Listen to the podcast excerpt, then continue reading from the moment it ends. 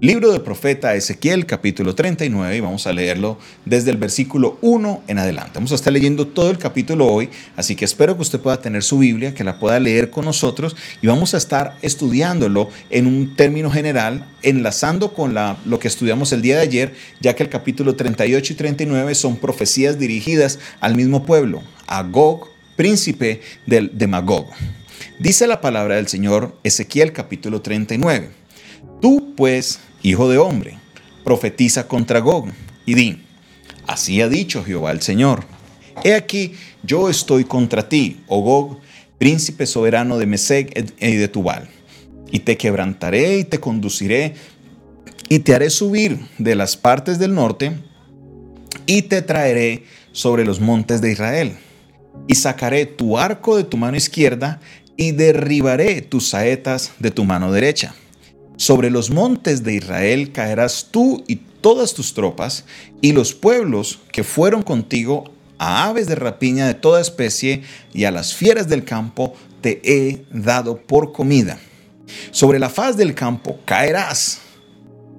Y porque yo he hablado, dice Jehová el Señor, y enviaré fuego sobre Magog y sobre los que moran con seguridad en las costas, y sabrán que yo soy Jehová, el Santo de Israel.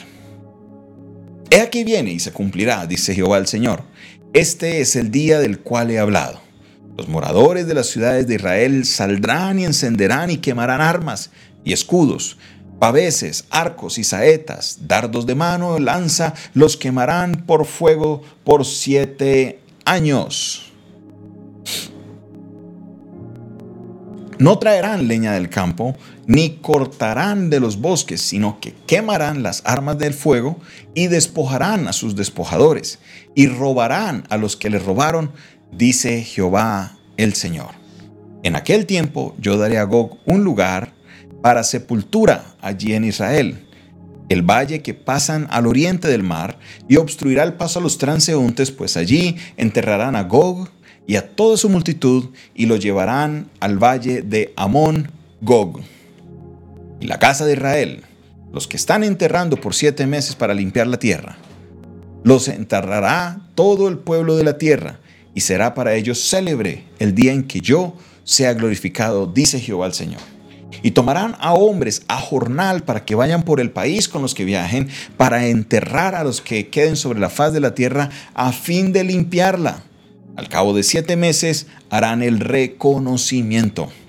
Y pasarán los que irán por el país, y el que vea los huesos de algún hombre pondrá juntarlos, perdón, pondrá junto a ellos una señal hasta que los entierren los sepultureros en el valle de Amón Gog. También el nombre de la ciudad será Amona, y limpiará la tierra. Tú y tú, hijo de hombre, así ha dicho Jehová el Señor Di a las aves de toda especie, de toda fiera del campo, juntaos y venid, reuníos de todas las partes a mi víctima, que sacrifico para vosotros. Un sacrificio grande sobre los montes de Israel, y comeréis carne y beberéis sangre. Y comeréis carne de fuertes, beberéis sangre de príncipes de la tierra, de carneros, de, de corderos, de machos cabríos, de bueyes y de otros engordados en tierra de Basán. Comeréis grosura hasta saciaros y beberéis hasta embriagaros de sangre de las víctimas para que vosotros, para que vosotros sacrifiqué. Y os saciaréis de mi mesa, de caballos, de jinetes fuertes, de todos los hombres de guerra, dice Jehová el Señor. Y pondré mi gloria entre las naciones, y todas las naciones verán mi juicio, porque haré, porque habré hecho, y mi mano que sobre ellos puse y de aquí en adelante sabrá la casa de Israel que yo soy Jehová su Dios. Y sabrán las naciones que la casa de Israel fue llevada cautivo por su pecado. Por cuanto se rebelaron contra mí, yo escondí de ellos mi rostro, entregué sus manos, los entregué en manos de sus enemigos y cayeron todos a espada. Conforme a su inmundicia y conforme a sus rebeliones hice con ellos y escondí de ellos mi rostro. Por tanto, así ha dicho Jehová el Señor. Ahora volveré la cautividad de Jacob y tendré misericordia de toda la casa de Israel. y me mostraré celoso por mi santo nombre, y ellos sentirán su vergüenza y toda su rebelión que con prevaricación contra mí, cuando ellos habiten en su tierra de seguridad y no haya quien los espante. Cuando los que saque de entre los pueblos y los reúna de la tierra de sus enemigos y sea santificado en ellos ante los ojos de muchas naciones. Y sabrán que yo soy Jehová su Dios. Cuando después de haberlos llevado al cautiverio entre las naciones, los reúna sobre la tierra, sin dejar allí ninguno de ellos, ni esconderé más de ellos mi rostro, porque habrá, habré derramado de mi espíritu sobre la casa de Israel, dice Jehová, el Señor. Amén.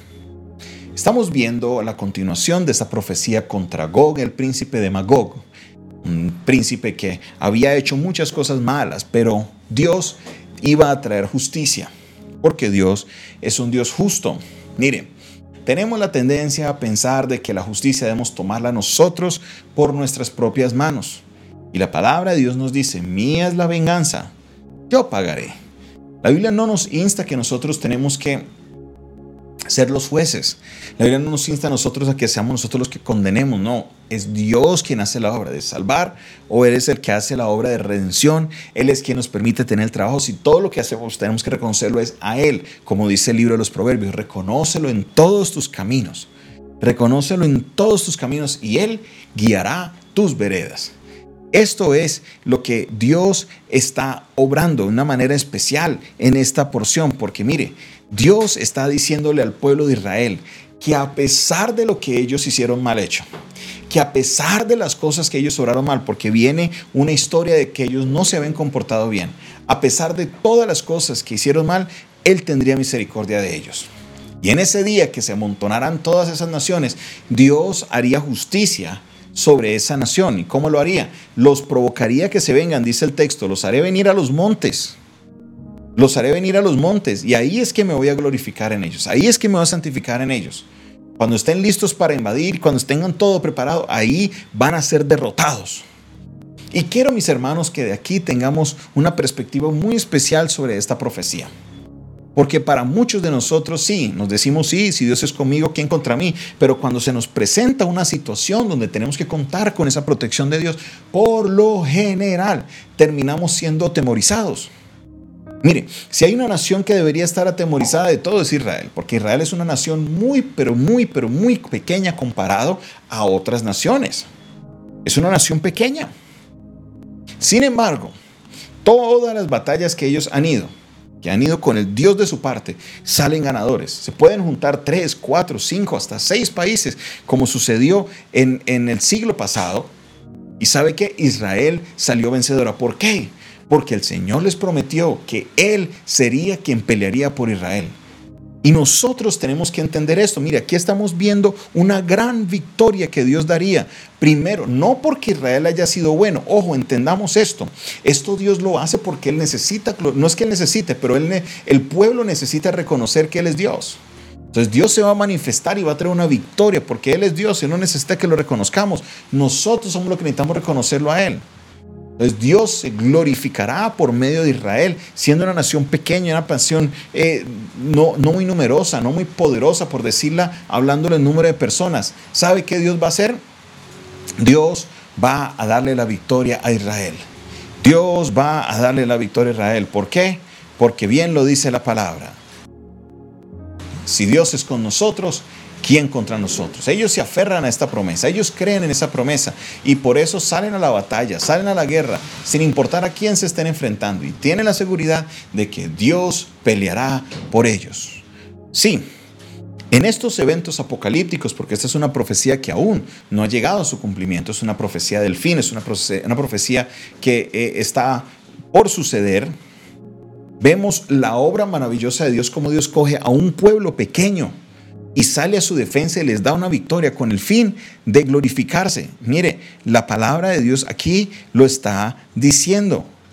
Y sabrán las naciones, versículo 23, Perdón, y de, y de aquí el día en adelante sabrá la casa de Israel que yo soy Jehová su Dios. Y sabrán las naciones de la casa de que la casa de Israel fue llevada cautiva por su pecado y por cuanto se rebelaron contra mí, y yo escondí de ellos mi rostro.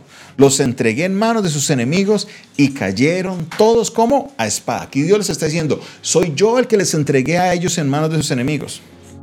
Todos cayeron a espada pasaron por ese proceso, pero ¿sabe qué? Le dice el Señor, por tanto, así ha dicho el Señor, verso 25, ahora volveré la cautividad de Jacob y tendré misericordia y me mostraré celoso por mi santo nombre, y aún sentirán su vergüenza y toda su rebelión con la que prevaricaron contra mí, cuando habiten en su tierra con seguridad y no haya quien los espante. Continúa diciendo el Señor, eh, verso 28 y sabrán que yo soy Jehová su Dios, cuando después de haberlos llevado al cautiverio de las naciones, los reúna sobre su tierra sin dejar a ninguno de ellos. No esconderé más mi rostro porque habré derramado de mi espíritu sobre la casa de Israel. Aleluya, qué maravilloso es esta promesa. Dios les promete una victoria. Dios les promete una victoria. Dios les promete una victoria. Sí, pasaron por un tiempo difícil y Dios los cogería así como medio de biluchos, medio oídos, de todo el periodo de esclavitud, no de biluchos físicamente, sino del alma. Estaban tristes. Podemos leer el Salmo 137, eh, eh, creo que eso, 138, que nos habla de los ríos de Babilonia. Llorábamos en los ríos de Babilonia, estábamos lamentándonos, dice ese texto. Es una expresión, fue escrito ya en medio del cautiverio. Ellos no se sentían bien, pero ¿sabe qué? Dios en medio de eso les dio la fortaleza y les dio la victoria. Aleluya, mi hermano y mi hermana. Así nosotros debemos tener esa certeza de que Dios nos va a dar una victoria. No importa qué tan grande, pequeño, fuerte o débil usted sea, usted va a recibir una victoria grande. ¿Por qué? Porque si Dios es con nosotros, ¿quién contra nosotros? Y si nosotros entendemos el poder del Dios al cual servimos, no le tendremos temor a quien se pueda venir al frente, porque Dios es más grande. Él ha prometido que nos daría la victoria. Él ha prometido que abriría camino. Él ha prometido de que Él haría algo sobrenatural. Él ha prometido que Él se glorificaría en medio de su pueblo. ¿Y sabe qué? Él así lo va a hacer. Aleluya.